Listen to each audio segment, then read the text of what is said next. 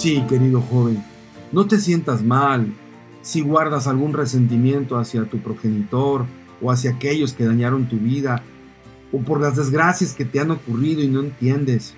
En una guerra, desgraciadamente hay heridos, pero nuestro capitán no se ha olvidado de los heridos.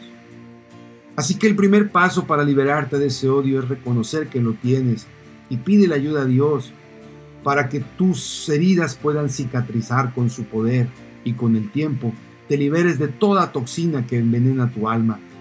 Pídele a Dios que te dé las fuerzas para perdonar.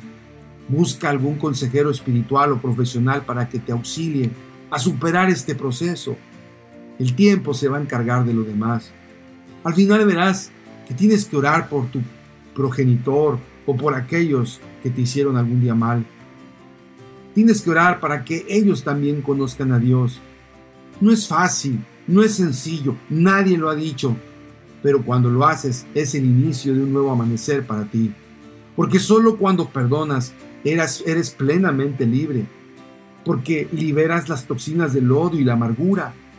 Yo recuerdo a una persona mientras estábamos en una clínica atendiéndonos que le pregunté de qué estaba enferma y me dijo que ya no estaba enferma, que había sanado, que ahora estaba en esa clínica solamente para hacerse un chequeo general de su salud, pero que ella ya había sido sanada.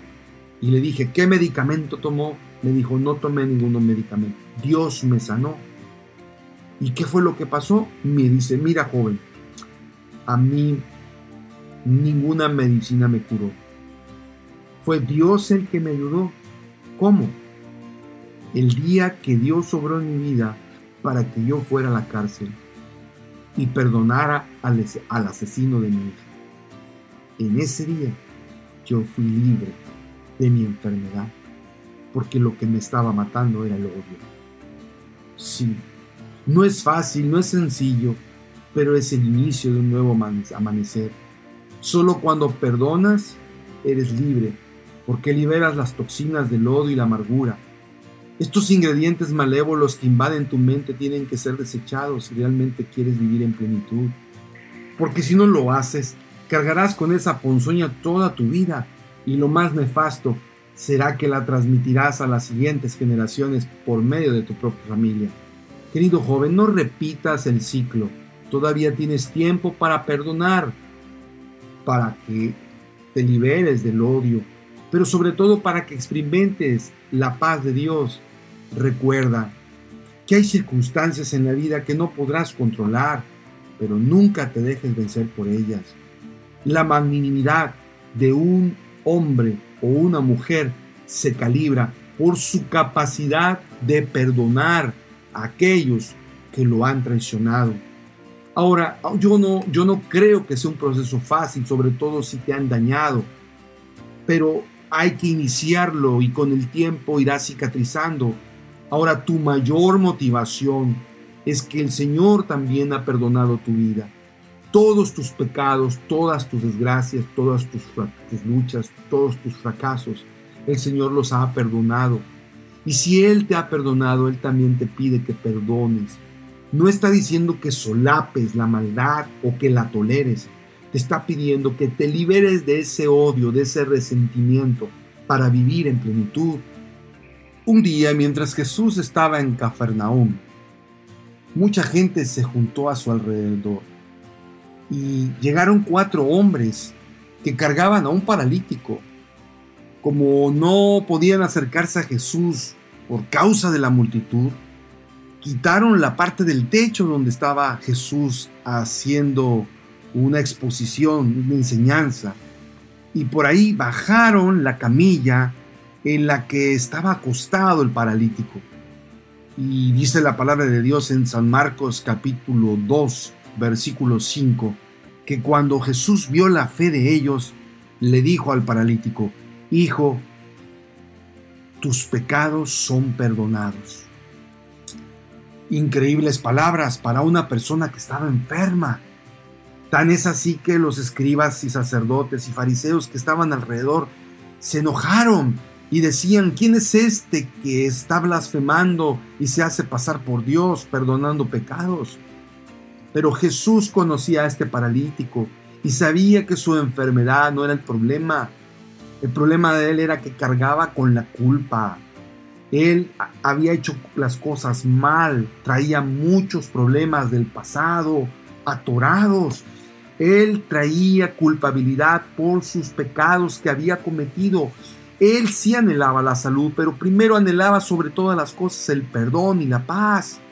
Es por eso que Jesús reprende a estos sabios, a estos escribas, y les dice, pues para que sepan que el Hijo del Hombre tiene autoridad en la tierra para perdonar pecados, a este paralítico le digo, levántate, toma tu camilla y vete a tu casa.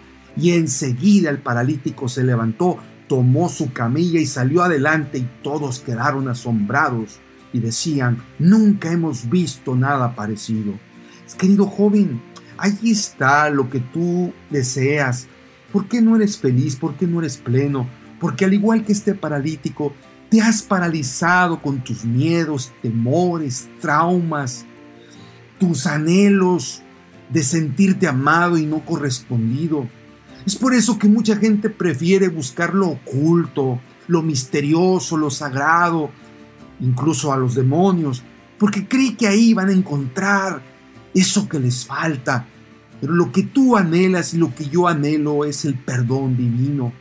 Y Jesús tiene autoridad para perdonar pecados y para sacarnos de esta parálisis donde el odio, el miedo y los complejos nos atoran y no nos dejan salir. Querido joven, Hoy te invito a que como este paralítico, tú también busques a Jesús y le digas, Señor, perdona mis pecados. Ora conmigo, querido Padre Celestial.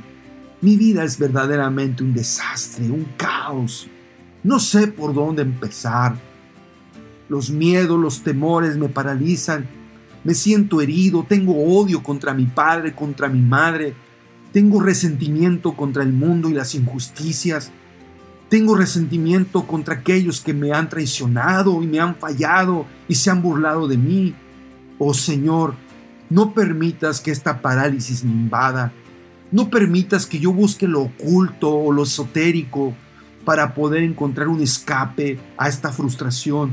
Ayúdame a acudir a ti y ante ti vengo con fe pidiéndote que me perdones todos mis pecados, limpies toda mi maldad y me des un nuevo corazón.